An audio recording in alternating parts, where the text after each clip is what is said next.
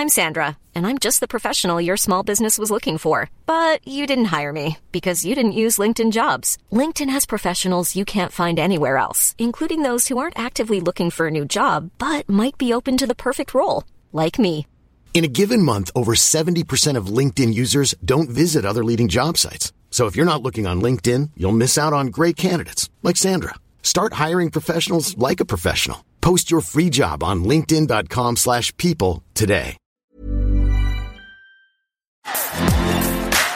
Bonjour à toutes et à tous, c'est Bart et je suis ravi de vous accueillir pour ce nouvel épisode du podcast Extraterrien, le podcast qui interviewe des sportifs hors du commun. Le but de ce podcast est de vous partager leurs secrets, leur vie et d'en apprendre beaucoup plus sur eux afin d'en tirer un maximum de conseils. Donc si vous aimez le sport, l'aventure, le développement personnel ou que vous aimez simplement vous inspirer de personnalités remarquables, alors ce podcast est fait pour vous. Juste avant de commencer, j'ai quelques messages à vous faire passer. Si c'est la première fois que vous écoutez le podcast, je vous remercie d'être arrivé jusqu'ici. D'ailleurs, je vous recommande l'épisode avec Mathieu Torder qui a traversé l'Antarctique à seulement 27 ans. D'autre part, si vous ne le savez pas, j'ai beaucoup d'ambition avec ce podcast et je souhaite aller chercher des sportifs de plus en plus incroyables. Et j'aimerais vraiment interviewer vos sportifs préférés. Sachez que l'un des meilleurs moyens de les convaincre de participer, c'est notamment de leur montrer que vous êtes nombreux à adorer le podcast sur les réseaux sociaux et sur les notes iTunes. Donc si ce n'est pas encore fait, allez mettre une note sur Apple Podcast ou iTunes, c'est vraiment ce qui m'aide le plus à inciter des sportifs connus à venir témoigner. Si vous écoutez plutôt sur Spotify, vous pouvez très facilement le partager en story sur Instagram, taguez-moi et je vous repartagerai. J'en profite donc pour vous rappeler le nom du compte Instagram, c'est extraterrien.podcast. Suivez-le et vous y retrouverez les coulisses du podcast. C'est aussi un excellent moyen de me faire vos retours et de me suggérer des invités. Enfin, j'ai aussi créé une newsletter que vous pouvez retrouver très facilement dans Google en tapant extraterrien newsletter. C'est le premier lien qui remonte. J'y partage des bons plans santé, matériel, préparation mentale, des livres, des documentaires qui m'ont beaucoup inspiré. Allez, je ne vous embête pas plus et je laisse place à mon invité du jour. Eh bien, eh bien, du coup, on est on est dans ce super cadre. Euh, merci beaucoup de de m'accueillir. Euh, du coup, on est au Centre national des sports et de la défense. C'est ça. C'est ça, j'ai bien prononcé. À Fontainebleau. C'est ça. Euh, un lieu que j'apprécie particulièrement parce que moi, je vais faire du trail ici et de temps en temps, je vais grimper, euh, faire du bloc avec des Ouais, copains. Il y a beaucoup de, de gros rochers et, euh, et de belles forêts pour courir ici. Ouais, c'est c'est vraiment génial. C'est un super terrain de jeu. Euh, et euh, d'ailleurs, je vais normalement, je dois faire les 25 boss là dans Ah. dans trois semaines. Bah, je Donc pense que euh, nous aussi, on, on va peut-être, on va pas y être en même temps. Mais euh, avec le, le service, on a prévu aussi de faire les 25 boss. C'est, euh, moi, je l'ai jamais fait. J'ai pas mal de personnes là, du service qui l'ont fait et apparemment c'est pas mal. euh, Enfin, c'est ouais, c'est bien à faire. ouais. Il y en a qui le font en marchant, il y en Mm. a qui le font en courant ou en marche course. Mais à mon avis, tu vas te régaler. Ah oui, clairement, bah, je, je le connais, j'ai déjà fait il y a quelques, il y a un petit moment. Alors moi, j'ai fait, j'ai eu une grosse pause course à pied à cause de, de, de soucis de santé, mais, mais, euh, mais là, j'ai hâte. Ouais, il me tarde de, Ouais, de revenir et de pouvoir euh, gambader sur les sentiers, quoi. Donc, euh, ouais, tu vas te régaler là-bas, je ouais. pense. mais du coup, écoute, ouais, merci infiniment pour l'accueil. Je connaissais pas du tout. Tu m'as fait la petite présentation. Bah, avec donc, euh, plaisir. donc voilà, si vous êtes à Fontainebleau, euh, sachez que qu'il y a un, un lieu historique du sport et des sports militaires en tout cas c'est ça. euh, ici et dans lequel tu t'entraînes depuis depuis un an, tu m'as dit. Je Euh, m'entraîne surtout, j'y travaille. Ouais, tu travailles, Voilà, ouais, surtout. ouais.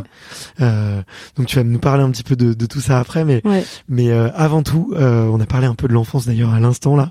Euh, la première question traditionnelle sur le podcast, euh, bientôt 200 interviews enregistrées, donc on, on radote, mais mais elle, elle plaît toujours autant cette question, j'espère. Puis chacun a son histoire en plus, donc Exactement, exactement, et puis ça permet de connecter aussi beaucoup, je trouve, avec euh, avec les auditeurs, euh, parce qu'on a tous des finalement des, des sujets qui peuvent être un peu similaires, tu vois. ouais.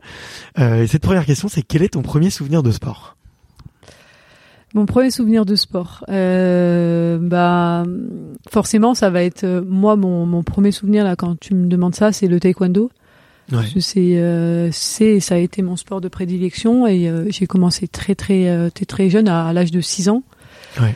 Euh, par hasard, on est on est une famille de 11 enfants. Donc ma mère, elle a fait, elle a fait 11 enfants. Chapeau. Et euh, voilà, Félicitations et- à elle. Merci. C'est aussi un sport de haut niveau. Ouais, et donc euh, en fait, euh, elle nous a les six derniers en fait, euh, du coup les cinq parce que j'avais une sœur euh, qui pouvait pas pratiquer. Le- les cinq derniers, elle nous a mis au taekwondo. euh, donc moi à l'âge de 6 ans et mon, mon mon premier souvenir que j'ai, c'est en fait arriver avec mes deux frères et mes deux sœurs euh, dans la salle et euh, et se présenter et dire voilà ben on, veut s'inscrire au taekwondo. Et en fait c'est avoir c'est avoir euh, découvert ce sport avoir mis pour la première fois. Bon, j'avais l'âge de 6 ans et je me rappelle que mon entraîneur il m'a dit euh, tu veux plutôt faire du combat donc à touche ou euh, ou du combat sans se toucher? Et moi je me rappelle que je lui avais répondu moi j'ai- j'aime bien la bagarre donc du, combat avec touche et euh, c'était pas autorisé à l'époque parce que à 6 ans c'est sans touche mais il, va, il m'avait fait essayer le plastron on appelle Ouais. comme ça. Et euh, j'avais tout de suite euh, j'avais tout de suite accroché. Et, euh, et le soir même de notre première séance avec mon petit frère en fait ma mère elle nous avait acheté tous les équipements. Et à la maison on était en train de faire des combats avec touche avec le plastron et le casque. Donc lui il, avait, il était plus petit que moi il avait 4 ans. Et moi j'en avais 6 donc euh, ça c'est mon premier gros gros souvenir euh, d'enfance euh, bah, qui est lié au taekwondo Ok. Et euh, vous vous chamaillez beaucoup avec euh, tes frères et sœurs, tu vois. euh, J'imagine si vous allez au taekwondo, bon, c'est peut-être orienté par euh, par ta maman comme tu l'as dit, mais si vous rentrez et que le soir même vous essayez le, le plastron et que vous avez envie de de de faire vos, vos premiers, je sais pas comment on peut dire. bah combat c'est Ouais, testé en fait combats, ouais. Euh, Ouais, on, on- on se chamaillait, mais c'était vraiment tout le temps euh, sain, de l'amusement. Il y avait vraiment de pas pas. euh, Enfin, on, on s'amusait et Ouais.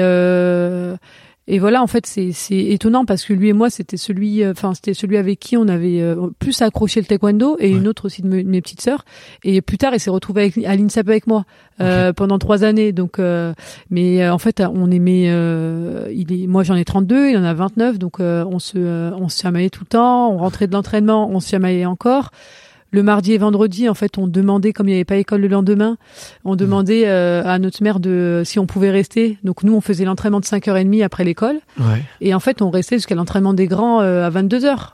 Ok. Et, euh, et mon père, il habitait en face de, du gymnase, donc en fait, il venait nous récupérer à 22 h On dormait chez lui.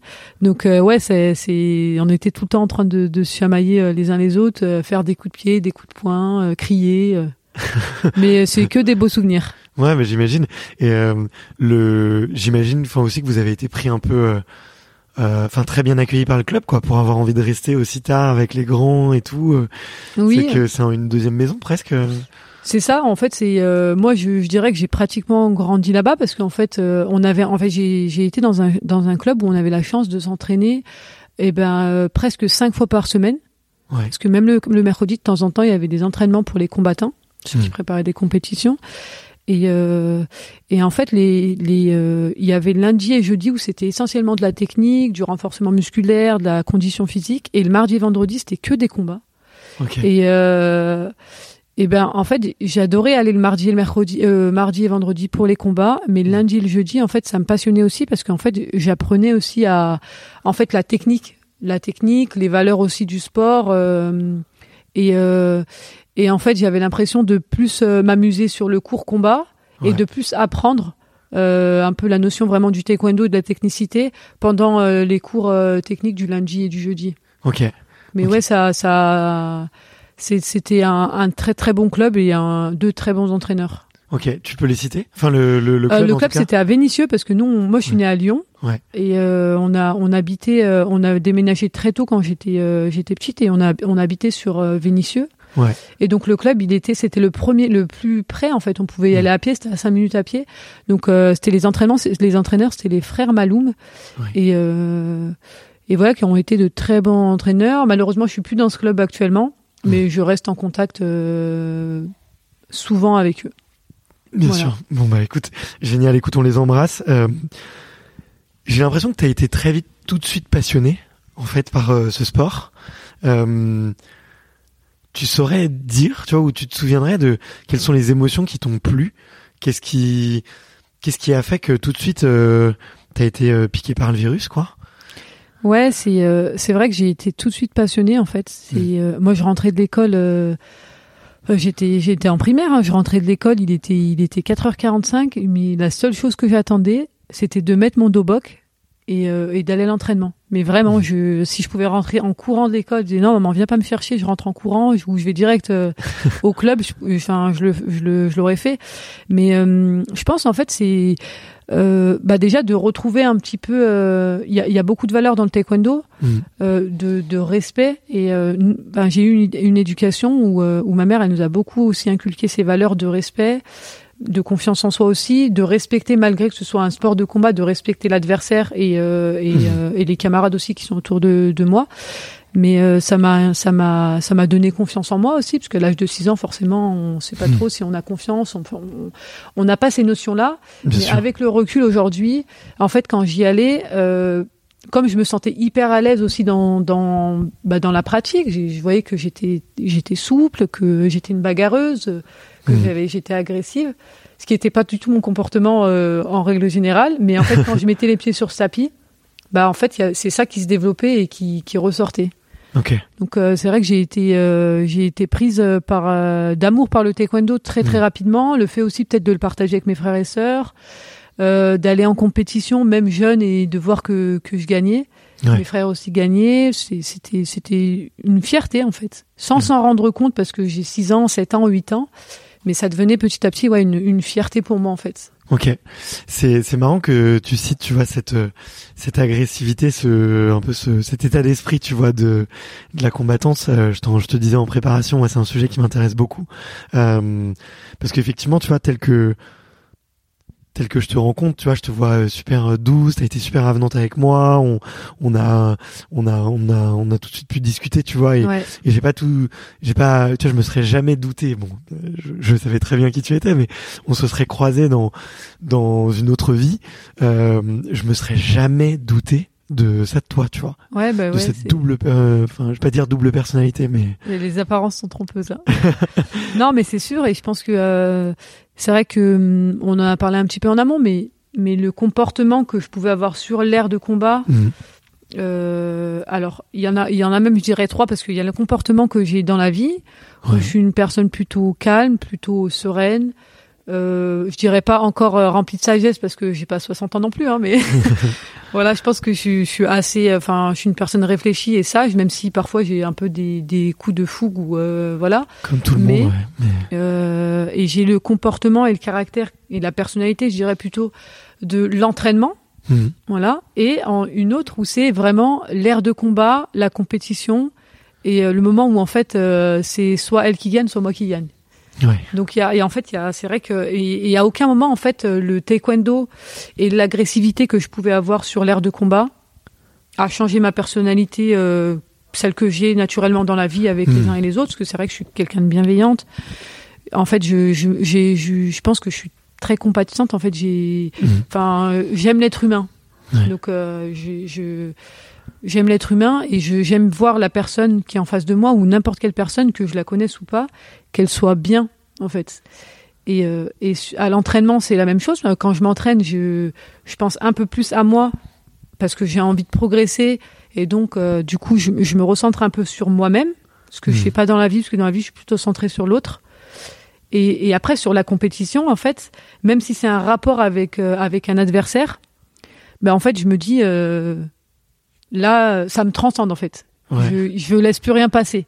Et par contre, une fois que l'arbitre il a fini, ok, t'as gagné ou t'as gagné, ben je redeviens euh, celle que je suis naturellement. Je la salue parce que c'est le respect du sport de combat, parce que c'est ma nature aussi. Et, euh, et voilà. Ouais. Et tu sais s'il y a des traits de personnalité qui ont que tu as dû faire évoluer justement ou ou, ou que tu as découvert, tu vois, grâce euh, grâce grâce au taekwondo? Je, C'est je- pas facile hein, comme question Ouais, mais c'est pas facile parce que j'ai- en fait j'ai envie de t'en dire une, mais c'est peut-être euh, négatif. Je, sais pas trop parce qu'en fait quand tu fais du sport de haut niveau, à un moment donné, il faut se recentrer un peu, il faut penser à soi-même. Hmm. Donc j'ai envie de dire égoïste. Je sais pas si c'est le bon mot. Hmm. C'est c'est plutôt péjoratif de se dire euh, d'être égoïste. Mais alors j'ai fait euh, une, une et puis dans la vie je suis quelqu'un qui donne, qui donne, qui donne. À l'entraînement je suis quelqu'un qui donne. En fait j'ai envie de faire progresser aussi l'autre. Ouais. Mais je pense que le fait de vouloir, euh, enfin, d'avoir voulu faire progresser l'autre, j'ai forcément progressé aussi moi. Ouais. Parce que comme j'ai envie de faire bien pour l'autre, je suis obligée de moi- moi-même faire bien. Mais à un moment donné dans ma carrière, où j'ai, euh, peut-être qu'on en parlera plus tard, j'ai eu des moments difficiles. Mhm. des défaites, euh, perte d'un proche, etc. Où en fait il fallait que je me ressente sur moi-même pour euh, ouais, me relever entre guillemets. Ouais. Donc je sais pas si c'est le bon mot, mais en tout cas c'est se recentrer sur soi-même. Donc j'ai découvert qu'en fait euh, dans la vie je suis pas du tout centrée sur moi-même. Je suis Ouais. plutôt euh, ouverte à l'autre et mais euh, à un moment donné dans ma carrière, ouais, j'ai dû me recentrer sur moi-même. Donc ce trait de personnalité. Et après, il y a cette. Moi, j'ai été quelqu'un aussi de très timide, enfin de réservé, de très discrète. Donc euh, moi, quand je gagne une compétition, aller sur le podium, enfin, c'est une fierté. Hein. Mais je vais pas en courant en disant oh, je suis sur le podium. Enfin, je, euh, enfin limite, je suis pas gênée d'aller sur le podium, mais je suis, euh, enfin, de voir tous ces applaudissements, qu'on te remette la médaille, qu'on te donne euh, un chèque quand il y en a, ou etc. Ben en fait, je, je suis réservée, je suis, ça me, ça me gêne un peu. Ok. Et du coup, ça a développé. Enfin, j'ai ça, ça a développé aussi. Ça, enfin, ça m'a permis aussi de peut-être un peu plus m'ouvrir en tant que personne. Hmm. Et tu vois, il y a, il y a, il y a cinq ans ou six, bah, dix ans de ça, j'aurais été incapable de te parler euh, peut-être euh, face à face euh, avec un micro et raconter un petit peu mon histoire, parce que trop timide, parce que j'avais peut-être pas les bons mots. donc en fait, ça m'a aussi. Enfin, je pense qu'il y a une prise de, de confiance Hmm. en soi qui, voilà, qui se fait et. Mais c'est c'est intéressant ce que tu dis. euh, Je le retrouve très souvent, tu vois, chez beaucoup d'athlètes. Tu vois un peu ce ce cette timidité ou cette euh, euh, ce côté très réservé euh, sur lequel, euh, bah, par la force des choses, t'es obligé de t'ouvrir parce que tu rencontres du monde, Ouais, parce que parce ça. que tu tu dois t'entourer aussi. euh, tu vas nous tu vas nous parler un peu après de ton rythme, mais mais euh, tu bosses avec un préparateur physique, avec un coach, avec des, des kinés. Donc euh, pour les embarquer dans le projet, faut aussi un peu leur parler, faut s'ouvrir. Enfin, tu c'est vois. ça. Et, euh, et en plus, ouais, t'as le l'aspect un peu médiatique. Euh, Ouais, qui ou euh, qui aide aussi finalement, donc euh, c'est important. ouais, ok. Euh, mais c'est c'est hyper intéressant. C'est hyper intéressant. Et euh, et ça a été naturel et instinctif pour toi ce cet esprit euh, euh, du combat, tu vois, ou de monter, euh, de monter du, coup, du coup sur le tatami et te dire, euh, ok, euh, euh, là il faut que je gagne quoi, que que je sois bien ou que je sois pas bien, que je sois dans un bon jour, que j'ai eu un moment difficile et tout. En fait, là je suis, je suis- il faut il faut être meilleur que l'autre quoi. C'est c'est naturel pour toi? Bah ouais, parce que j'ai, enfin, j'ai jamais fait attention à à la personnalité que j'avais quand je rentrais sur l'air de combat. Qu'en fait, elle venait naturellement. En fait, j'avais une personne en face de moi, je savais qu'en fait c'était c'était Mhm. elle qui gagnait ou moi qui gagnais, et forcément. euh, à partir de ce moment-là, je pense que c'est l'instinct de survie aussi qui qui se qui, qui rentre dans dans le jeu Ouais. Et, euh, et c'est vrai que naturellement, ben moi j'ai commencé la compète hyper hyper tôt. Euh, D'abord ben, régional, départemental parce que j'étais dans mon club. Euh, et puis après j'ai commencé à être détectée en, en, en championnat de France, etc. Mais les premières compétitions, alors moi je me, je me souviens hein, euh, que les filles de la région du coup Rhône-Alpes, ben elles étaient pas sereines. Alors je sais pas si ça donnait une force, ça me donnait une force supplémentaire sur l'air de combat. Mais en fait, moi, je voulais, mon objectif, c'était au début, euh, parce que c'est de la fougue un peu de la jeunesse, je veux finir le combat en moins de secondes possible. Donc je frappe, je frappe, je frappe, je frappe sans m'arrêter. Alors si je peux mettre KO, je mets KO parce que c'est le combat. Et euh, mais voilà en fait. Et je me souviens d'une d'une discussion de deux filles. Alors j'étais au championnat de France, j'étais minime, hein, j'étais j'étais en moins de 27 kilos. J'avais, euh, je crois, 10 ans. Et les deux filles, en fait, euh, on était dans les toilettes. Moi, j'étais aux toilettes, et puis elles parlent entre elles. Et puis j'en j'en entends une qui dit euh, euh, euh, je, suis- je suis dégoûtée, je vais prendre Yasmina Aziez au premier tour. Ok. Et du coup, en fait, moi, je suis restée aux toilettes parce que j'étais gênée. Je voulais pas sortir à ce moment-là, dire oh purée, elle m'a entendu en fait. Je dis je vais rester aux toilettes et euh, je vais attendre qu'elle parte et je partirai. Et en fait, je me suis dit, euh, je me suis dit bah purée, euh, euh, ouais, ça fait bizarre en fait que la Mm. que la, la fille elle est petite, elle a 11 ans et qu'elle se dit ça.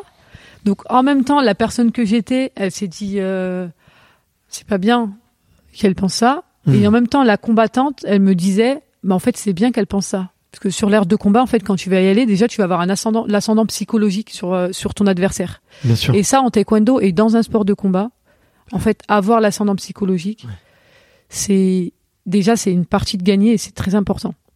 Ouais, ça fait. J'ai envie de te dire, ça fait presque tout quoi. Bah ouais, parce qu'en fait, tu te dis, bon, après, tu peux perdre contre des nanas qui ont peur de toi, Parce qu'en fait, t'as eu un excès de confiance et en fait, euh, tu t'es pas attendu. euh, il s'est passé un truc dans le combat. Puis elle, ça les Mais- transcende. ouais, ou voilà. genre, il peut y avoir d'autres Et choses. euh, mais mais la plupart du temps, quand t'as l'ascendant en fait psychologique, déjà, tu t'es emparé d'une partie, euh, on va dire psychologique de la personne. Ouais.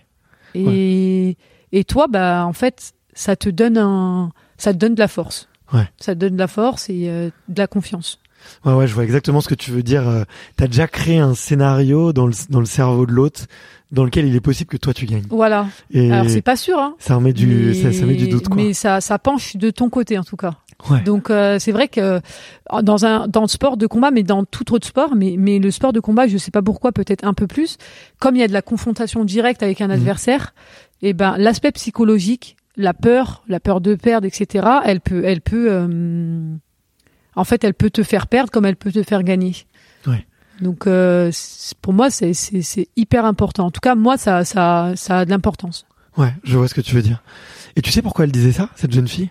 Bah non, mais je pense qu'en fait le taekwondo c'est un un milieu pas très très grand et euh, et euh, je pense que en euh, peut-être qu'elle a regardé des compétitions auparavant ou qu'elle était sur des compétitions un petit peu euh, régionales ou euh, des fois donc on a des compètes régionales en Rhône-Alpes où euh, il y a Paris qui vient, il y a Bien sûr. et ça fait des compètes nationales mais c'est pas des championnats de France et là je pense qu'en fait elle avait dû bah, entendre parler voilà par mais mais comme j'étais très jeune et que j'avais pas fait de de championnat de France c'était ma première année Mhm.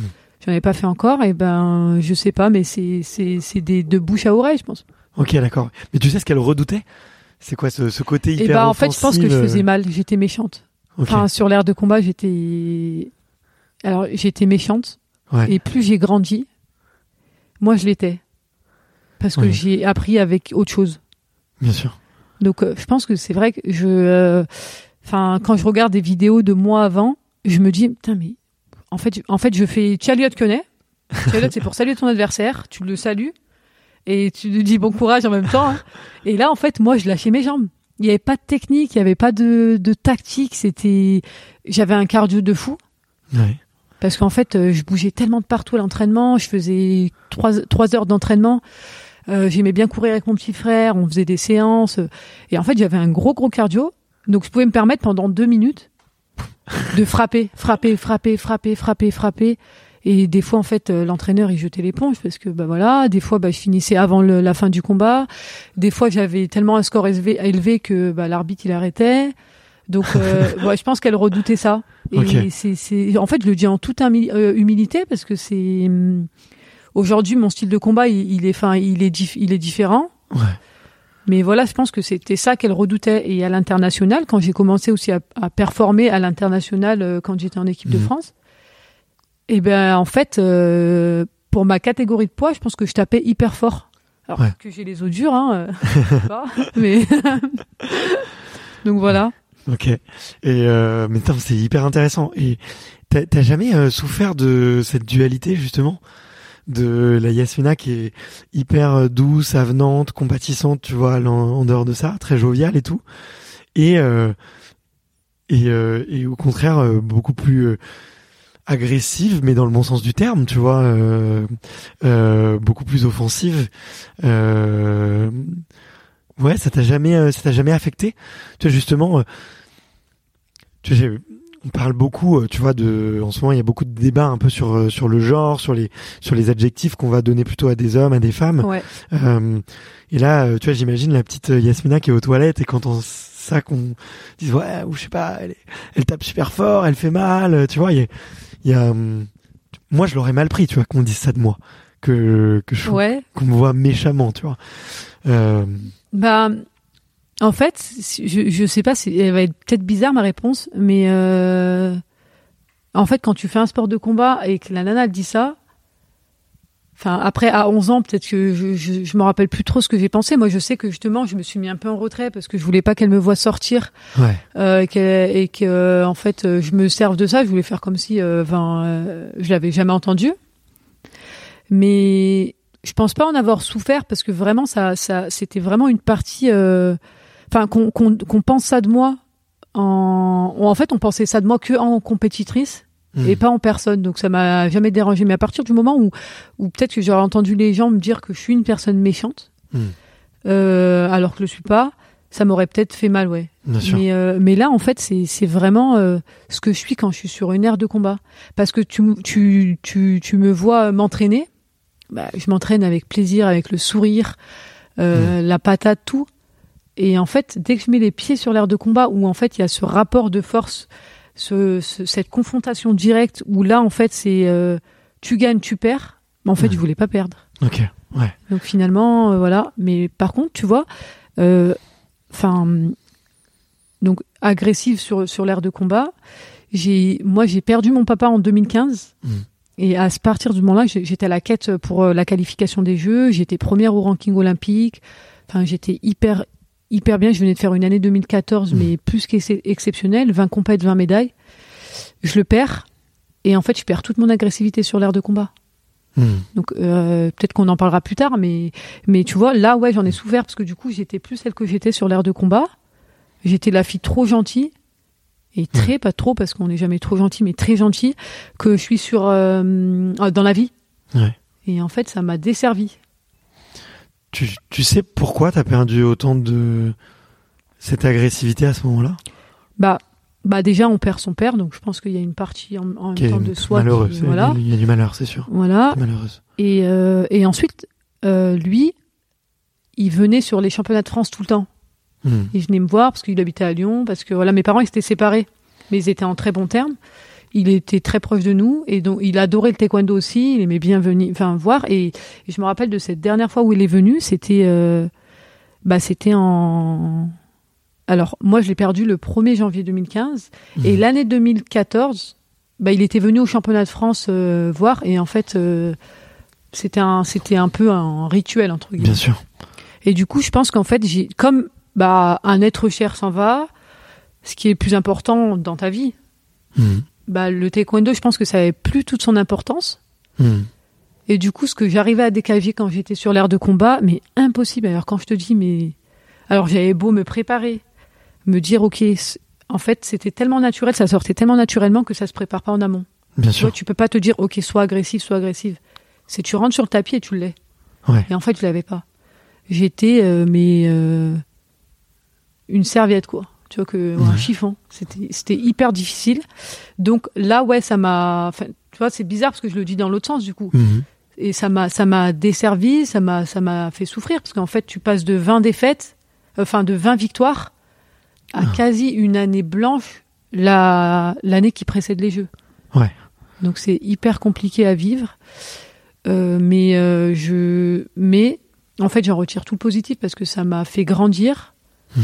Ça m'a je pense que c'est c'est une année qui m'a ouais qui m'a fait le plus de mal et dans ma vie personnelle et dans ma vie euh, dans ma carrière sportive. Mais c'est celle qui je pense euh, m'a beaucoup et m'a le plus appris. Bien sûr. donc Bien voilà.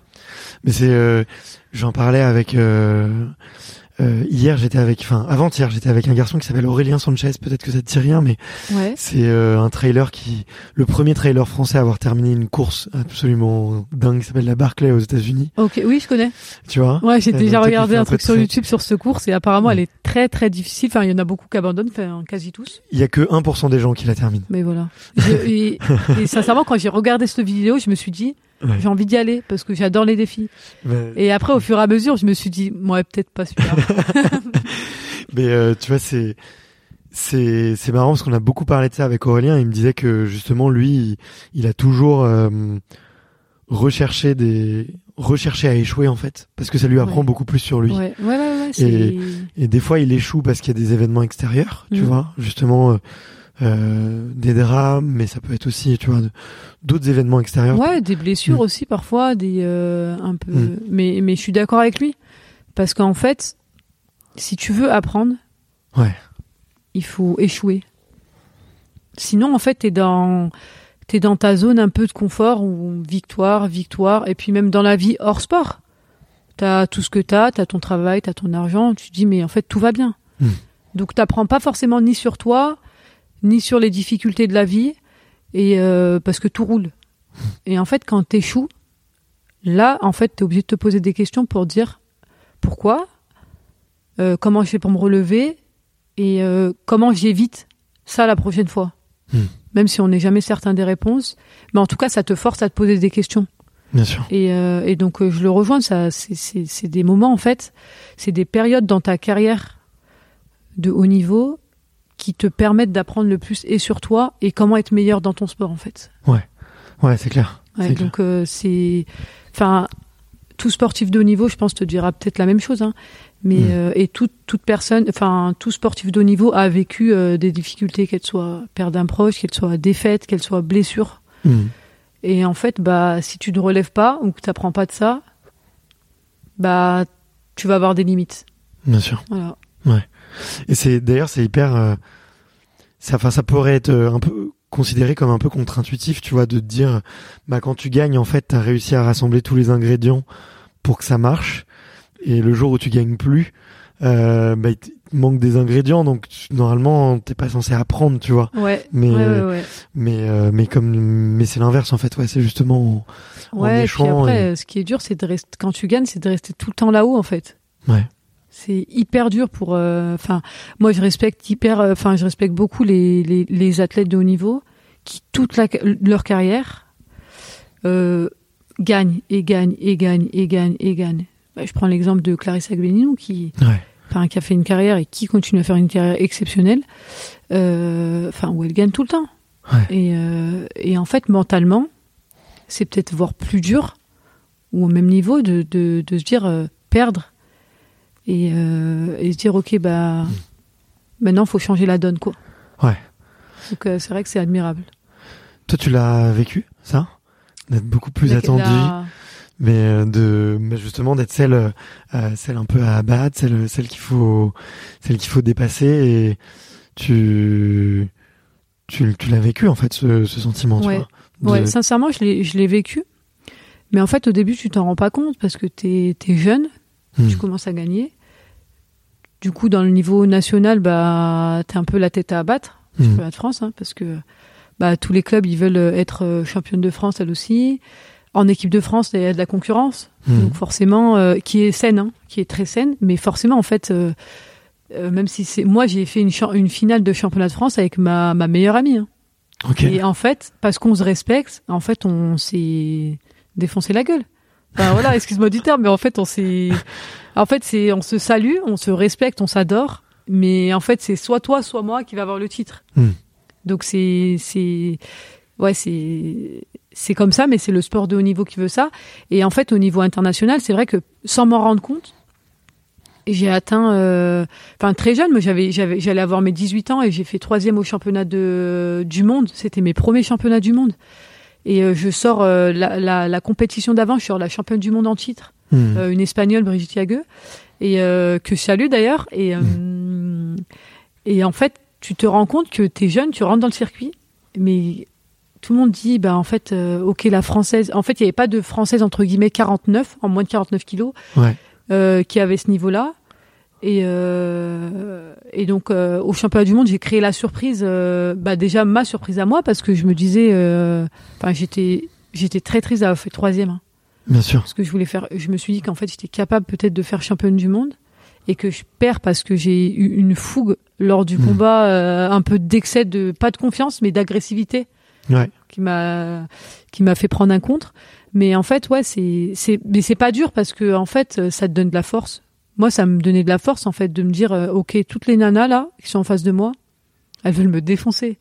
Elles veulent euh, elles veulent me gagner elles veulent me me mettre KO ou euh, mais je sais qu'au fond d'elles en fait je moi je rentre sur le tapis je regarde beaucoup les yeux des des filles en fait. Ok. Et, euh, et dans les yeux, tu vois plein de choses.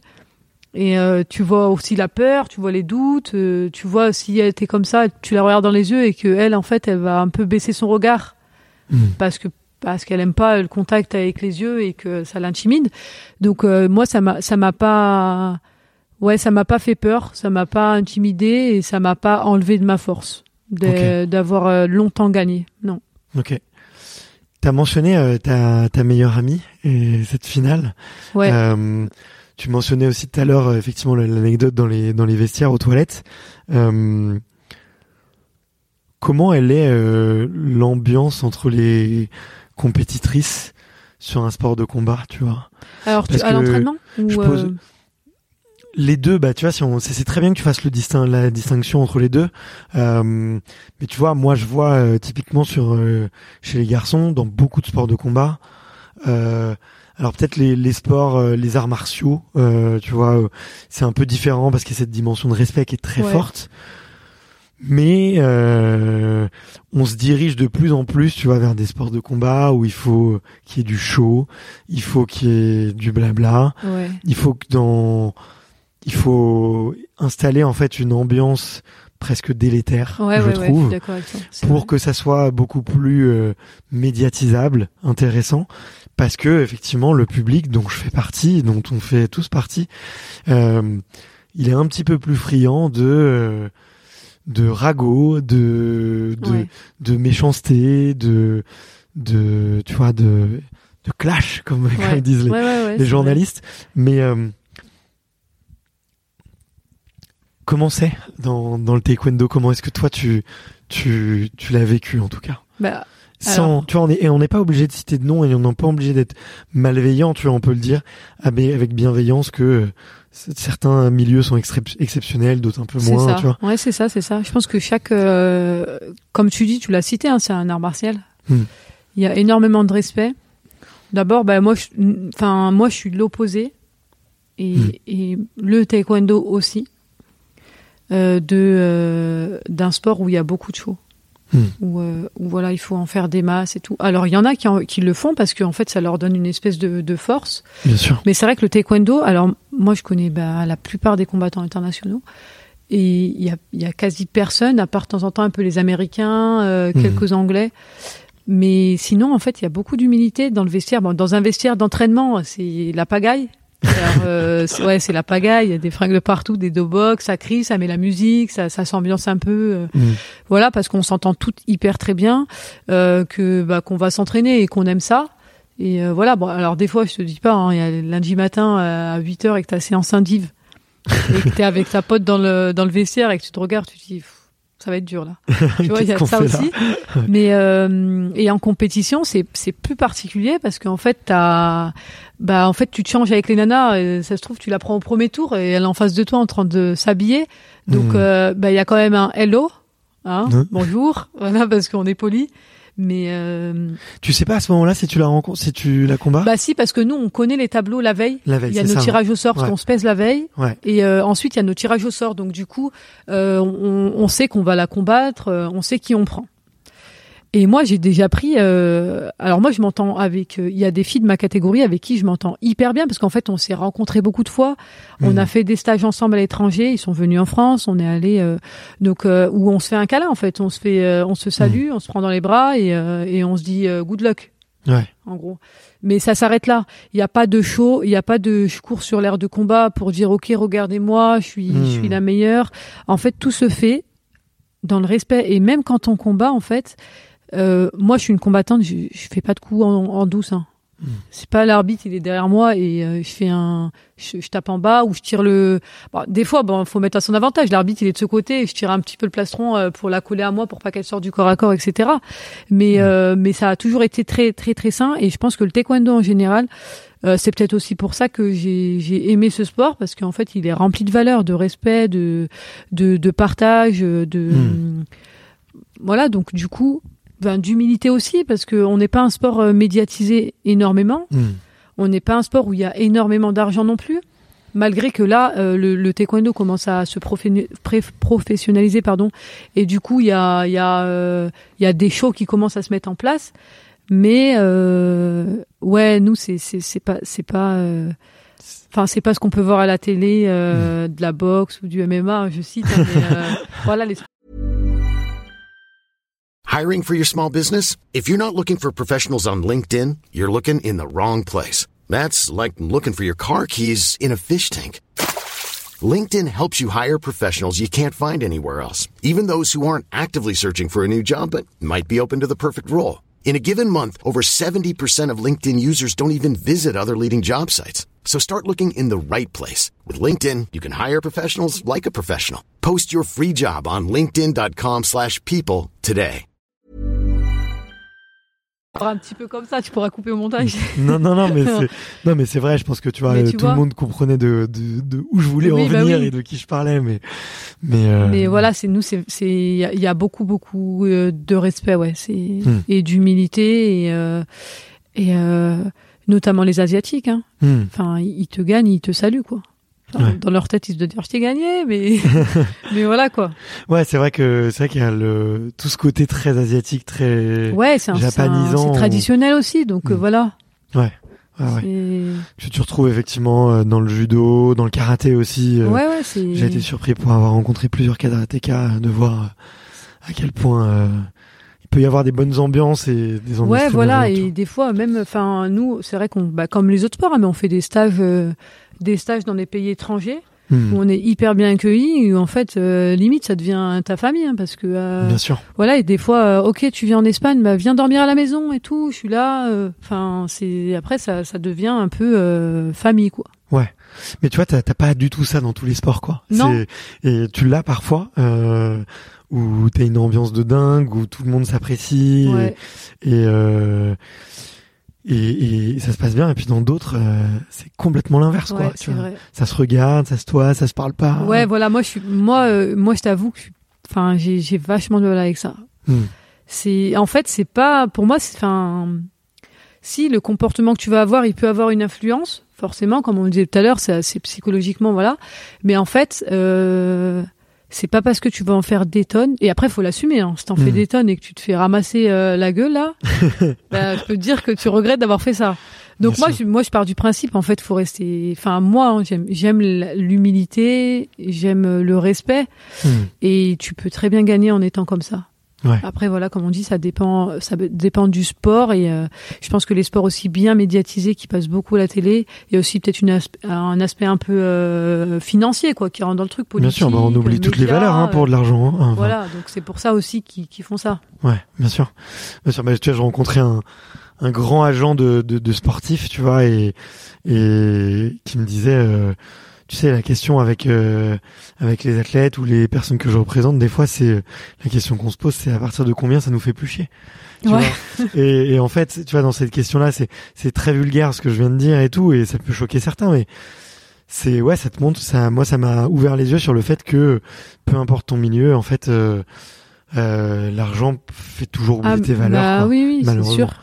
Et, euh, et c'est ça qui est le plus dur, et je trouve que c'est ça qui est, qui est, qui est beau, en tout cas, enfin, les, les athlètes qu'on apprécie encore plus, tu vois, c'est justement ceux qui, qui arrivent à garder euh, cette dimension, tu vois. Ouais, euh, c'est un- je pense que c'est important même pour pour la vie. Et puis après, tu tu c'est pas le regard des gens, mais mais c'est un. Enfin, personnellement, je préfère qu'on qu'on dise que je suis quelqu'un de bien et de humble hmm, que euh, entendre ah, elle se la raconte ou euh, ouais trop d'argent dans ce milieu ou euh, elle aurait pas dû faire ça, euh, elle a perdu ou. Enfin Mhm. voilà. C'est Ouais. aussi, euh, mais effectivement, ça rentre, euh, ça rentre en compte. euh, et moi, je suis bien contente d'avoir, euh, enfin, d'avoir fait du taekwondo parce qu'il n'y a pas cette euh, cette notion-là. Elle rentre, elle rentre pas en compte. Ouais, pas partout, ouais. Ouais, Ouais. c'est clair. Euh, et euh, je j'enchaîne un peu avec ça, tu vois, justement avec euh, vu qu'on a parlé un peu des, des filles, des amis, des copines, euh, et juste avant de de lancer l'enregistrement, tu m'as dit euh, tu m'as dit que tu t'es fait casser trois fois le nez, tu vois. Ah, c'est secret ça. Non. Et, euh, et je me dis ouais, est-ce que justement dans un sport de combat, toi t'as jamais eu peur de peut-être perdre un peu ta féminité? Euh, bah non, enfin, euh, on n'y pense pas trop, mais c'est vrai que nous, bah ça, j'ai fait du taekwondo. On est, on n'est pas.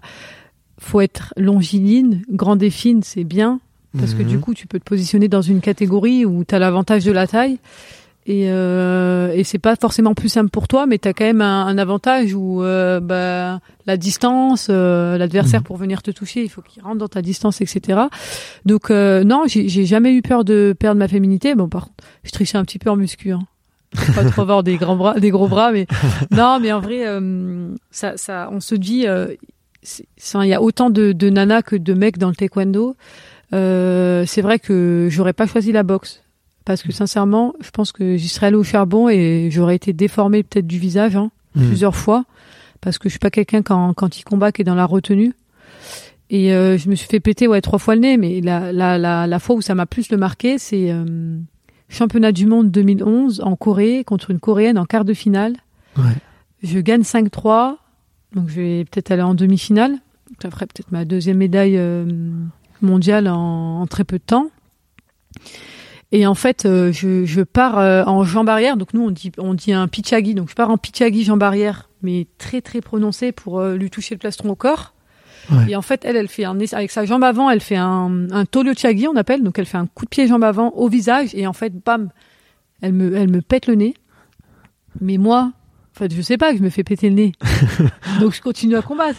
Bien sûr. Je continue à combattre. Je me dis. Tu le sens jamais. hein. De toute façon, Ouais, à chaud, tu le sens. Je me, je me prends un bon shoot. Et, Mais t'entends le claque quand même. Ouais, voilà, j'entends un bon coup. Je- Le compteur, du coup, un coup au visage, ça vaut 3 points. Donc en fait, il y avait 5-2 ou 5-3, mais en tout cas, elle, soit il y a égalité, soit elle passe devant moi. Donc en fait, moi, ce qui m'importe, c'est que je vois, je me dis purée. Enfin, la demi là, c'est chaud. Et, et l'arbitre, il arrête le combat. Et moi, je regarde mon plastron et je me dis, en fait, il y a plein de sang. Ouais, ça saigne beaucoup. il y a plein de sang et tout. Et euh, donc il arrête le combat. Je vais vers ma coach. Et en taekwondo, t'as une minute euh, avant de te faire disqualifier quand l'arbitre il arrête en fait. Tu peux pas aller au-delà de la minute, sinon il, il estime en fait que tu peux pas continuer. Donc mon, ma, ma coach, en fait, j'ai le nez euh, quasi de travers. Hein. Mhm. Donc ils appellent les médecins, ils, ils me le remettent quand même droit. Ouais. Voilà. Et, et en fait, elle me met des, des cotons pour, pour que ça arrête de saigner. Elle me met des cotons à 45 secondes. Moi, en fait, j'étais pressée de retourner combattre. Je lui dis stop. Je lui dis ok, j'y retourne. Et en fait, j'y retourne. Mais le coton, il devient rouge tellement que je saigne, en fait. Ouais. Et, et euh, je finis le combat.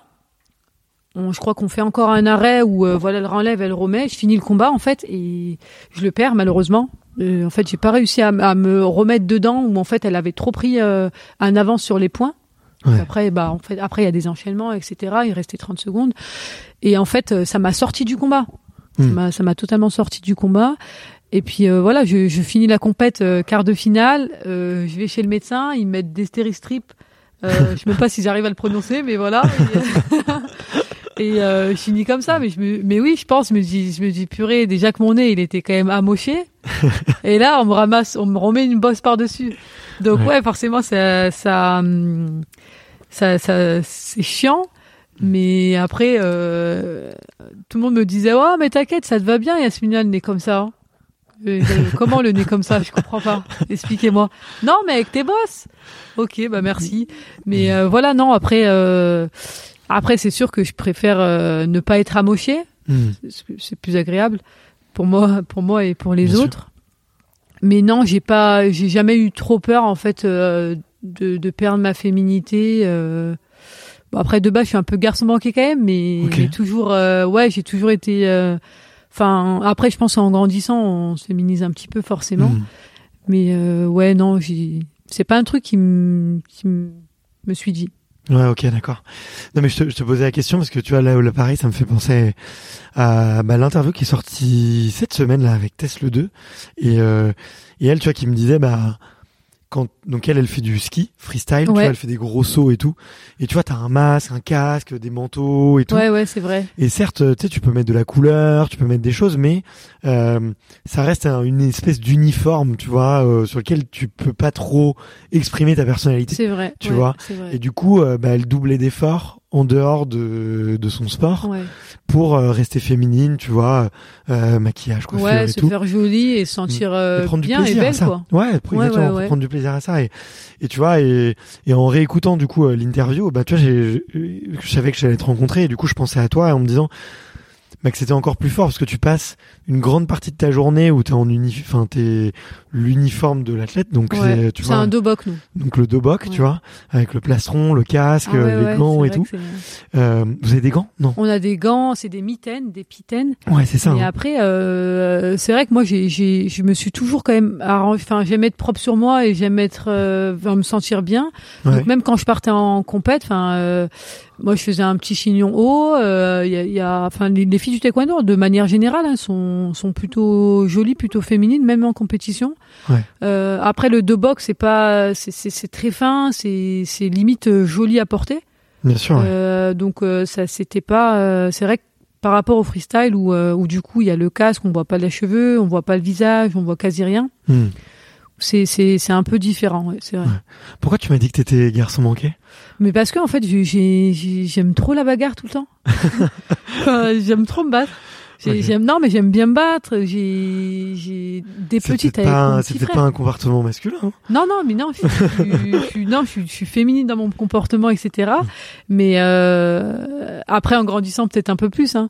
Mais c'est vrai que non, j'ai j'ai toujours aimé un peu euh, la bagarre. Je me, je me souviens un jour, ma mère, elle m'avait acheté euh, une Barbie Ok. et mon frère, il avait un truc Action Man. Et en fait, je lui ai dit no ouais, bon, on va changer la Barbie, maman. Parce que mais j'étais petite et je lui ai dit en fait, moi, je veux comme mon petit frère, je veux, je veux Action Man. Et le t-shirt aussi, on le change. Hein. Donc euh, en fait, euh, ouais, je me suis aperçu que j'avais j'avais ce trait-là un petit peu. Et euh, mais après non, j'ai- j'aime être bien habillée, j'aime euh, Hmm. j'aime être bien. euh, mais c'est vrai que j'ai j'ai ce côté-là un petit peu de garçon manqué. Ou euh, après, est-ce qu'il s'est estompé avec le temps? Ouais, je pense un petit peu. Ok. Je pense. Non mais c'est marrant que, que tu le vois comme ça. euh, et euh, je, je je sais pas si enfin je pense que c'est des termes qu'on aurait un peu supprimés, tu vois, de de se dire euh, garçon manqué ou c'est lui tiens ce garçon là il est très féminin tu vois je pense Ouais, ouais, ouais. faut essayer un peu de d'enlever tout ça de notre langage parce que ça nous met aussi un peu nous-mêmes dans des cases tu vois et et et je pense que c'est juste des traits de personnalité qu'il faut savoir les Ouais, en fait, je pense que quand j'étais petite, bah, comme tu dis, hein, je pense que avant, euh, c'est, le monde a beaucoup changé et, et les gens peut-être prennent un peu plus mal euh, ce qu'on leur dit. Et encore, comme tu dis, c'est des cases. Hein. Mais euh, c'est vrai que je me, je me suis, en fait, le, le mot garçon manqué, ouais, c'est estompé au fil des années, en fait, parce que euh, Mm. mais toi on te l'a beaucoup on te l'a beaucoup dit? Non, non. Sincèrement, on, me- on, on, on me l'a jamais trop dit. Mais euh, on m'a dit que j'aimais bien. Enfin, mon entraîneur me, répétait souvent que j'aimais bien la bagarre. Mais euh, non, c'est moi qui me le suis dit toute seule. En fait, je me suis Mhm. dit euh, peut-être que je suis comme ça. Enfin, je suis un garçon manqué parce que j'aime ça, j'aime ça, j'aime ça. J'aime le sport, etc. Mais en fait, il y a plein de nanas qui, qui, qui sont championnes et qui aiment le sport et pour autant elles sont voilà.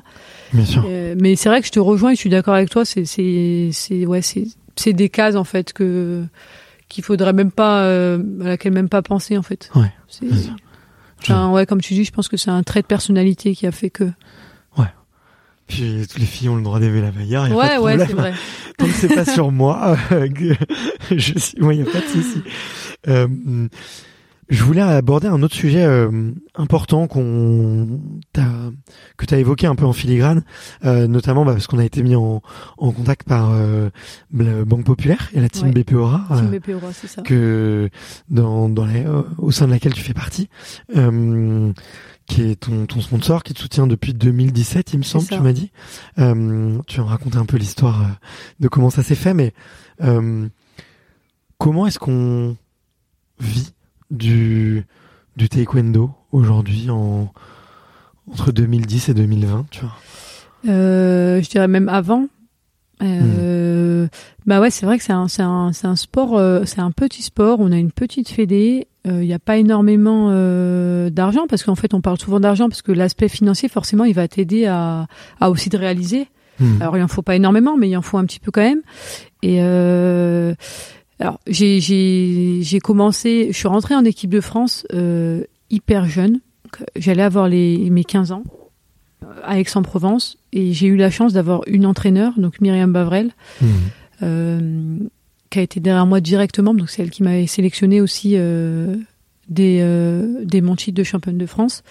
Et en fait, euh, elle, elle, elle savait que ma mère avait euh, 11 enfants, que du coup, bah voilà, ça allait être un petit peu difficile, etc. Et en fait, elle a tout euh, mis en œuvre dans un premier temps pour euh, que j'ai des subventions pour euh, payer la structure, pour payer le, le pôle France. Donc voilà, ça c'était la première chose. Donc euh, quand j'étais de, de, de 15 ans à, à 17 ans, tu t'en soucies pas, c'est ta mère qui fait ça.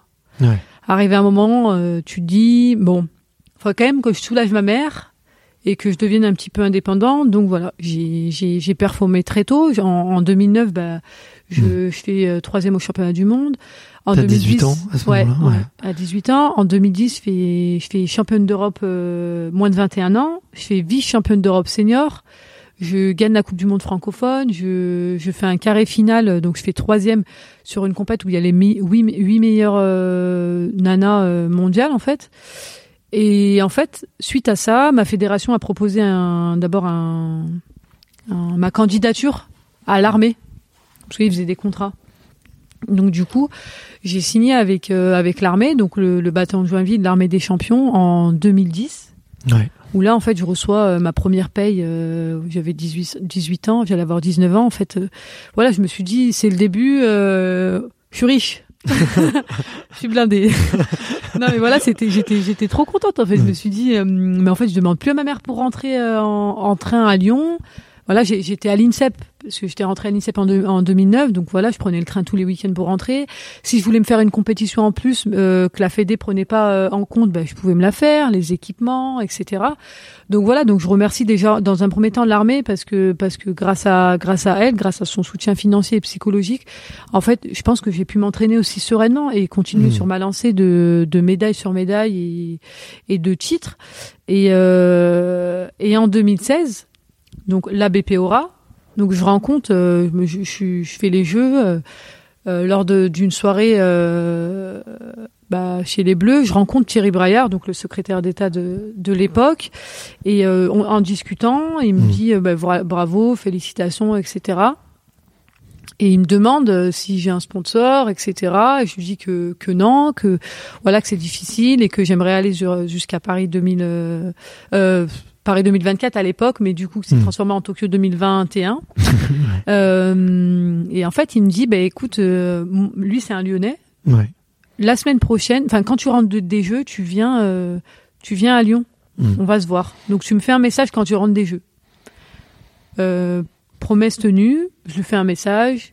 On se voit. Il met en contact avec Vincent Jet donc il travaille à la BPORA et euh, c'était lui qui c'est lui qui m'a recruté et qui m'a qui m'a aidé avec ancien grand biathlète pour ceux qui champion connaissent champion olympique euh, de biathlon. Voilà, ancien grand bi biathlète et qui gère maintenant la team BPORA qui est à l'origine même de la création ouais qui qui, bah, qui, a, qui, a, une grande euh, enfin responsabilité dans dans la team BPORA et qui et il fait une autre partie aujourd'hui mais voilà qui m'a recruté. Donc on s'est eu moi j'étais à la semaine à la semaine olympique ouais.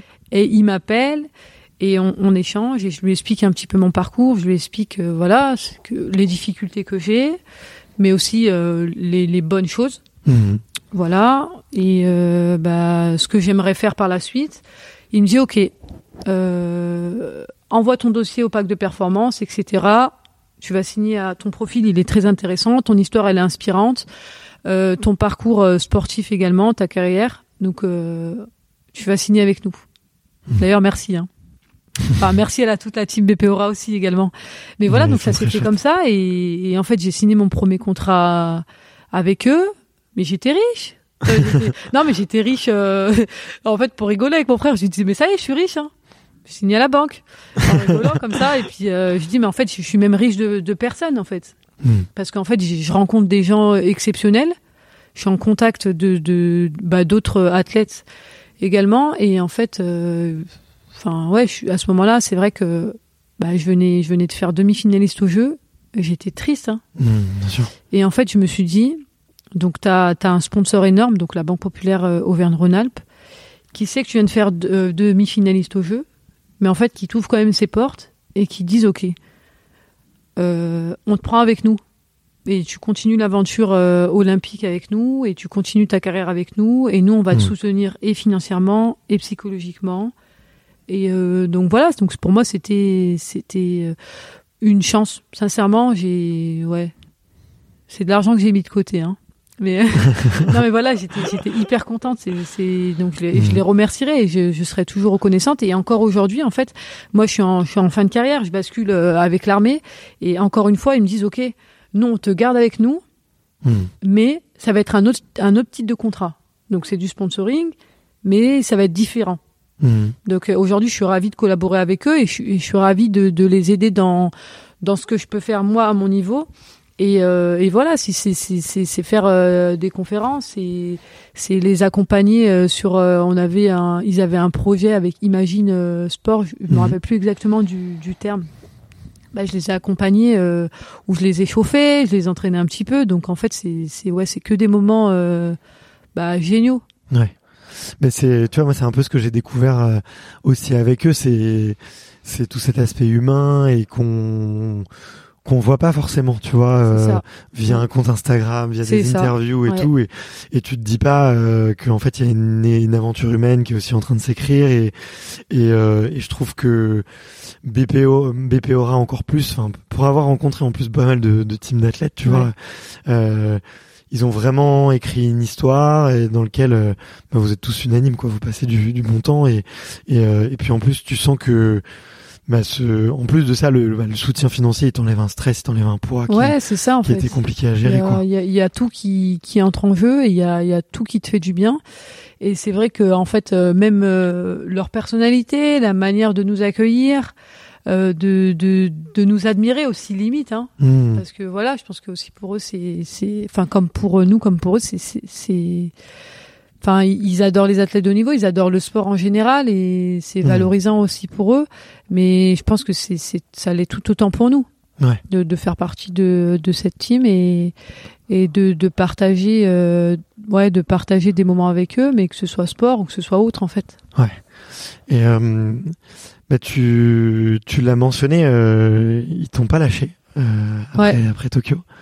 Euh, tu, est-ce que tu, enfin, comment ça s'est passé pour toi? Comment est-ce que tu l'as vécu euh, ce changement de carrière? Eh ben, disons que ouais, j'ai j'ai arrêté. Alors j'ai arrêté euh, pour euh, bah moi je pense que j'avais fait le tour, mais en fait me- j'ai eu une grosse opération en 2013, donc j'ai une prothèse méniscale, Hmm. donc qui a qui qui s'use Hmm. au fur et à mesure des années, des régimes, de l'entraînement, du surentraînement, de la fatigue, des compétitions, des voyages, Ouais. décalage horaire, etc. Et euh, je me suis posé pas mal de questions parce que tu arrives à un moment de ta carrière où euh, si t'as plus la flamme quand tu rentres sur le tapis, Hmm. parce que t'as parce que t'as une douleur aussi au genou constante, parce que des fois t'arrives pas à perdre ton poids, etc. Mhm. Euh, c'est c'est difficile. En fait, tu te mens à toi-même. Hmm. Tu sais que t'es plus là. Enfin, faudrait que tu passes à autre chose. Mais euh, mais euh, voilà parce que t'as un sponsor, parce que moi j'ai l'armée, parce que j'ai BP Aura, parce que j'adore ça. Je me dis non, Hmm. tu restes, tu continues. Mais des fois, ça, tu te fais plus de mal à toi-même en faisant ça. Tu vois Et en fait, moi, j'ai vraiment, je me suis dit, ok, aujourd'hui, je pense que j'ai fait le tour de ma carrière. Hmm. Je pense que j'ai- une blessure qui, qui, qui fait que s'aggraver, donc il faudrait que je pense aussi un peu à l'après. Et je l'ai préparé. Et Hmm. quand tu prépares euh, ta reconversion, quand tu es bien accompagné, donc je remercie l'armée encore une fois et la BPORA, parce qu'en fait, tu, moi je prime l'honnêteté, Hmm. donc je leur dis voilà, aujourd'hui j'ai décidé d'arrêter ma carrière de haut niveau, je vais basculer doucement de l'autre côté. Euh, voilà, je, je- je- en toute honnêteté, c'est la fin. Hmm. Et en fait, ils font tous deux le choix de me dire, mais c'est génial, on va Mm. t'accompagner de l'autre côté en fait. Ouais. Et, euh, et donc, ça m'a fait bizarre parce que tu passes de euh, bah, d'un d'un régime en fait, enfin d'une vie hyper cadrée, hyper calculée, de, de minute en minute à tu te lèves le matin. Euh, moi, j'avais tout le temps du poids à perdre parce que je suis en moins de 49 kilos. Je, fais, euh, je suis une girafe, donc euh, tu vois, c'est dur à perdre. Hein. Je, je, Même je si confirme. pas Tu sais que la première fois mais- que j'ai regardé ta catégorie de poids, j'étais surpris. Ah ouais, je me suis dit, mais non, mais c'est pas possible. Il y a, Je me suis dit, tu t'es trompé de caté. il y a un truc, il y a un problème sur Wikipédia là. Ils Mais sont- ouais, c'est. Je regarde, je vois tout et je fais ok. Ah, c'est un point de, c'est un point de nourrisson. Hein. Enfin, j'abuse, mais c'est vrai que c'était, c'était Ouais. très très dur. Donc, euh, donc voilà, tu, je fais, je fais 53, 54 kilos. Tu descends chaque fois, chaque fois en 49. Donc Mhm. voilà, t'as tes, tes journées, elles sont rythmées déjà en fonction de ton régime, ta perte de poids. Elles sont rythmées en fonction de tes entraînements. Donc, est-ce que ta séance indive à 8 heures ou est-ce que c'est à 10 heures parce que tu fais un- ton entraînement avec tout le monde? Après l'après-midi, donc tu avais matin, soit 8 heures à 10 heures, école, un cours. Après entraînement, moi, entraînement, qui dit entraînement, dit récup. Et moi, je, ma récup, c'est la récup, c'est du bain chaud, du bain froid, kiné, etc., pour me soigner Mhm. un petit peu, etc. C'est vrai que je, je négligeais pas du tout cette partie-là. Ouais. Mais c'est vrai qu'on en a pas parlé, mais ça reste un sport de combat où tu prends beaucoup de coups. Ouais, quoi. ouais. Alors, tu les sens plus les coups, mais ton corps il descend quand tu t'arrêtes. Bien sûr. Donc euh, t'as des œufs dans les pieds, t'as les mains qui se, voilà, qui, qui des fois tu fais un coup de poing, t'es mal positionné, qui se tord. Enfin les genoux ça, ça ramasse parce qu'en plus moi j'avais un style de combat un petit peu euh, farfelu où à la fin, euh, voilà, Mhm. donc je me, je m'abîmais un petit peu plus aussi les articulations. Mais c'est vrai que ça m'a fait bizarre quand j'ai arrêté parce que j'avais pas tout ça. Alors la première chose que je fais, c'est que euh, je vais au resto direct. hein. Alors là, je me dis mettez-moi la carte s'il vous plaît. non mais en fait juste le fait de rentrer le week-end chez toi. Les bouchons lyonnais là, ils. Ah non mais ouais, tu, tu rentres chez toi le week-end et en fait Tu tu peux aller manger, euh, tu peux aller manger au restaurant avec ta famille quoi. Ah, ça, tu moi, connaissais toute pas ma- quoi. Hein? Tu connaissais pas ça. Non, mais moi toute ma carrière, en fait, mais même quand je venais ici à l'armée, qu'on avait des rassemblements, j'étais au régime, c'était manque de peau, j'étais tout le temps en régime. Je rentrais chez moi le week-end. Ouais, Elias, on fait un week-end, on fait un resto euh, samedi soir. Ouais, bah non, je, je, je viens pas, je suis au régime, je peux pas. Et en fait, c'était rythmé à ça. Je, je n'avais, enfin, à part le haut niveau, c'est vrai que moi, c'était ça.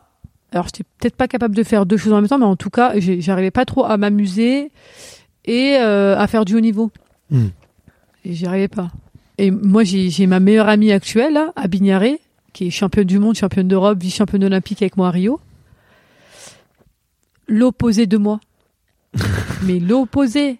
Entraînement, c'est ça, ça. Il y avait pas de récup, pas de, c'est, c'est- en fait, elle fait tout au freestyle. Mais une championne, tu, tu dis, même moi, je me dis, mais attends, faut m'expliquer. On a le même résultat, mais j'ai travaillé dix fois plus que toi. Enfin, elle- mais pourtant, elle est sérieuse. Alors, quand elle fait son entraînement, c'est son entraînement. Hmm. Mais en dehors, c'est pompelope. Enfin, voilà, elle se prend, elle se prend pas la tête. Et Ouais. elle, elle a réussi comme ça. Ouais. Et, euh, et voilà, donc pour en revenir vraiment à, à- à ta question, c'est ouais, ça m'a fait bizarre. Oui, ça m'a fait bizarre. Mais en fait, comme j'avais préparé, et comme je suis quand même dans un milieu très sportif, j'ai continué à m'entraîner. Euh, j'ai toujours adoré manger hyper bien. Donc en fait, j'avais plus de restrictions alimentaires, mais j'aime j'aime avoir une bonne hygiène de vie. Donc euh, j'ai j'ai gardé aussi ça euh, du haut niveau, donc l'entraînement, manger correctement, mais euh, je suis pas dans la privation euh, d'un resto ou de manger. Bon, je suis quelqu'un de gourmand, donc euh, voilà. Et hum, mais voilà, encore une fois, quand c'est bien préparé, la reconversion, elle est, elle fait bizarre parce que tu passes de ça à ça. Mais en fait, quand c'est toi qui l'as choisi et que t'es épanoui, et c'est, ça passe. euh, Enfin, c'est, ouais, c'est, c'est génial. Ouais, ok, bon bah écoute, cool, je suis ravi de l'en- de l'entendre. Euh, Tout va bien. mais je, sais- je sais, je sais. Euh, Peut-être pour terminer, ouais, tu peux nous dire un petit peu euh, aujourd'hui ce que tu ce que tu fais, tu, du coup, quel est ton rôle?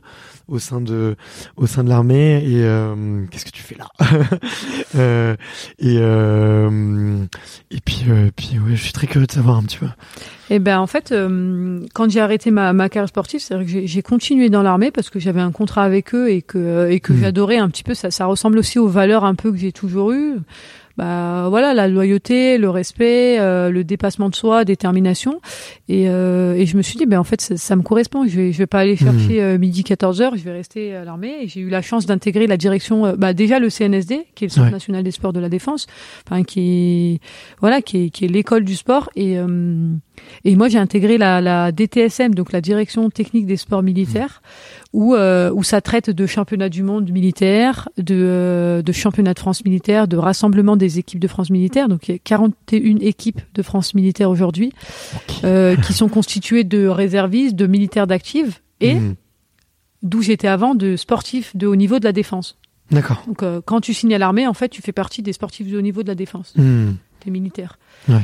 Et, euh, et voilà, donc bah, en fait, je, je, je suis dans, ouais, dans la direction technique des sports militaires. J'aide. Il y a, y a une équipe de France militaire aussi de taekwondo. Bien sûr. Et, euh, et moi, en fait, je suis euh, adjointe au conseiller technique militaire, prochainement conseillère technique militaire de taekwondo. Et, euh, et on a des championnats du monde militaire de taekwondo. Donc, j'accompagne aussi les équipes. qui- L'équipe qui partira. Euh, L'année dernière, c'était en Iran, donc on n'a pas pu le faire Mhm. parce que ça a été annulé.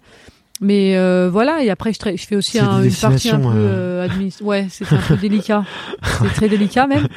Mais euh, voilà, je traite aussi un peu d'administratif parce que faut faut euh, faut sortir des notes d'organisation des championnats du monde, des championnats de France, etc. Donc voilà, je travaille avec une superbe euh, équipe. Hmm. Un, un chef euh, un chef top et euh, Donc votre mission, c'est à la fois de les, organiser et d'accompagner la performance de ces équipes. c'est ça Ok, voilà. organiser les événements, Ouais, accompagner la là, euh, cette année en France, on a deux championnats du monde militaire. Ouais. Le premier de triathlon, Ouais. où euh, il y a des sportifs de haut niveau en fait qui, qui sont militaires, donc des sportifs de haut Ils niveau le sont de la tous non, dans l'équipe de France de triathlon quasiment. non Euh, quasi, il y en a au moins sept. Donc euh, Bergère, il y a Léo, Dorian. Conin, ouais, c'est ça. Euh, Bah, ça va, tu connais. Je- moi, je, je fais beaucoup de triathlon, euh, tu vois. Ben et- voilà, bah eux, en fait, ils sont Mm. ils sont SHND, donc ils font Et- partie du bataillon de Joinville de l'armée des champions. Bien sûr. ouais. Et c'est euh, le 5 euh, du 5 mai au 9 mai, ils vont participer au championnat du monde militaire, en fait, une partie d'entre eux militaire de triathlon. Mm. Et ensuite, la France aussi a organisé, donc la direction technique des sports militaires, le CNSD, a organisé aussi les championnats du monde de, de rugby à 15 à Rennes.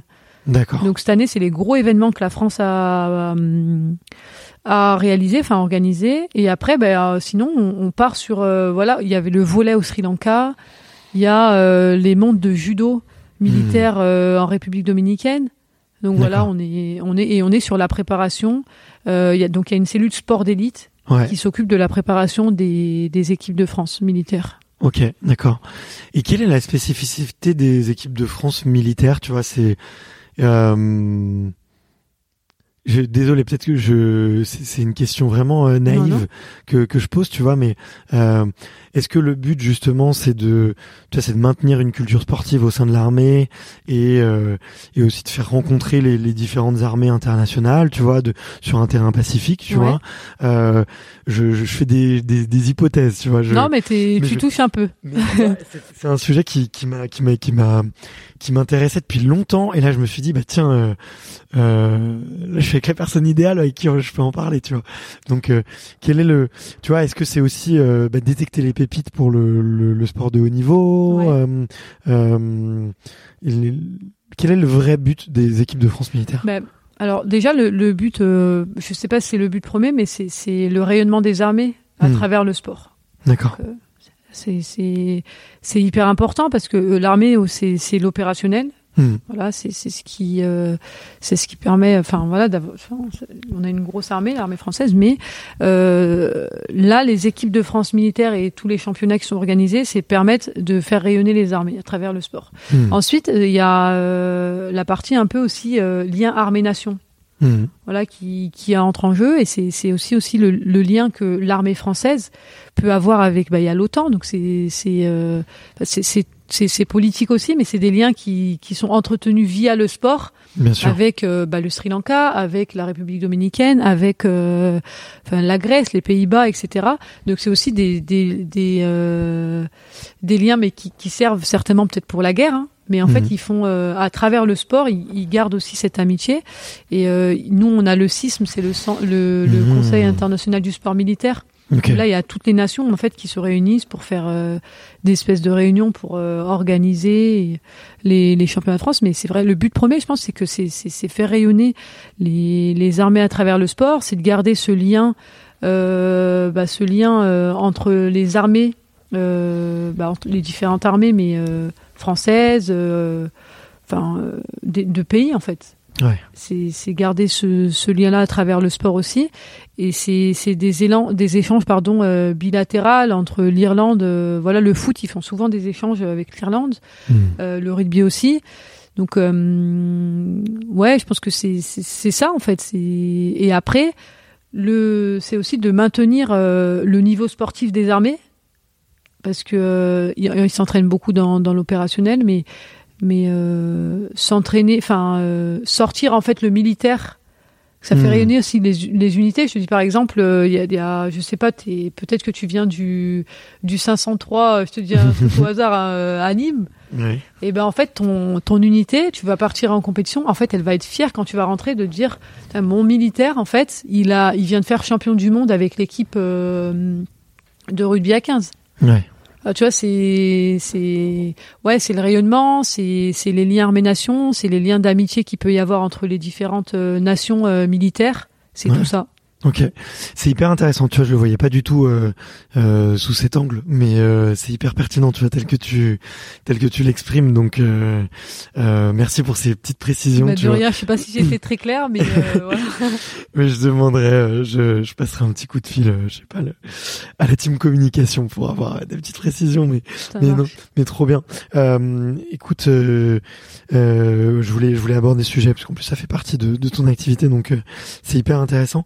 Euh, la hum, toute dernière question que je pose euh, pour terminer ces interviews, euh, c'est un, un passage de micro, et c'est de savoir à qui est-ce que tu tendrais le micro pour justement pouvoir parler de euh, de d'esprit de la combattante euh, ou ou euh, parler de féminité ou parler de de d'après carrière tu vois tout ça euh, Ouais. euh, qui est-ce que tu aurais envie de donner la parole sur un format un peu comme ça? C'est difficile parce que j'en ai, j'en ai, j'en ai deux, trois en tête, mais enfin, je t'en- ai parlé un petit peu Mhm. avant. Pour moi, ce serait euh, Abignaré.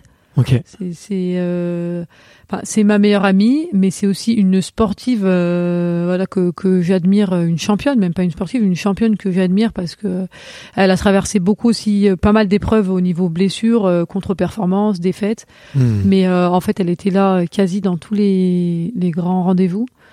Donc ouais, je, je- aujourd'hui, en fait, elle est, elle s'occupe des Paralympiques de l'équipe de France euh, de taekwondo. qu'elle Mhm. a basculé elle aussi, elle a, elle a fait la bascule. Sinon, bah, je sais pas si t'en as déjà fait un, mais Clarissa Gbeninou. J'ai- j'aimerais bien j'aimerais bien faut que je rappelle son euh, son âge voilà, je, je sais pas si, si elle a beaucoup de temps, mais euh, je pense que son histoire à elle aussi, bien elle sûr peut, elle peut être très très intéressante, étant donné en plus qu'elle a fait aussi, euh, elle a, elle a eu un bébé, elle a repris. Enfin Mhm. voilà, elle est maman, donc euh, ça, ça peut être très inspirant pour euh, pas mal de sportives. Ouais, ouais, ben je j'aimerais beaucoup. J'ai, en plus, j'ai eu beaucoup de mamans euh, sur le sur le podcast, euh, tu vois, euh, pour parler justement maternité, organisation, bah ouais, parce que c'est organisation du retour et tout euh, sur. C'est pas évident, je pense. Et et enfin moi par exemple, je, je pense, enfin euh, je sais pas si j'aurais été capable de faire euh, ce que ce que certaines font, d'avoir un enfant et de revenir, hmm. et encore plus dans un sport à catégorie de poids. Ouais, je peux, je peux comprendre. euh, voilà. Ouais. Donc ouais, admiratif. Et euh, et tu vois, j'ai, quand même appris que ça, le fait après avoir eu un enfant, ça augmente ton taux de globules rouges Oui, et du coup, t'as une meilleure VO2 max. oui, ça c'est vrai. Mais euh, je, je peux pas le confirmer, hein, parce que je l'ai pas vécu. Mais apparemment, je l'ai lu aussi, et euh, mais tant mieux s'il y a du positif à ça. Bien euh, sûr. C'est Mm. bien. Mais donc euh, donc écoute euh, ouais c'est rendez-vous pris rendez-vous pris donc euh, je vais je vais faire un maximum pour euh, pour pouvoir aller voir je te demanderai peut-être le le numéro d'habit si si tu me le permets Pas de souci. euh, merci infiniment Yasmina je me suis je me suis régalé euh, sur ce sur ce moment De rien.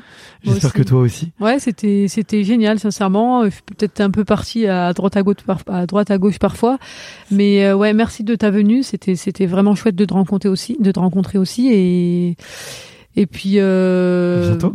Ouais, à bientôt, j'espère de toute façon. et ben salut Yasmina ciao Salut.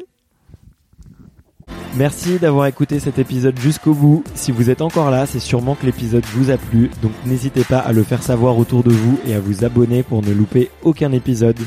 J'ai mis tous les liens dans la description, donc n'hésitez pas à y jeter un coup d'œil. Et sinon, moi je vous dis à la semaine prochaine pour une prochaine interview. Ciao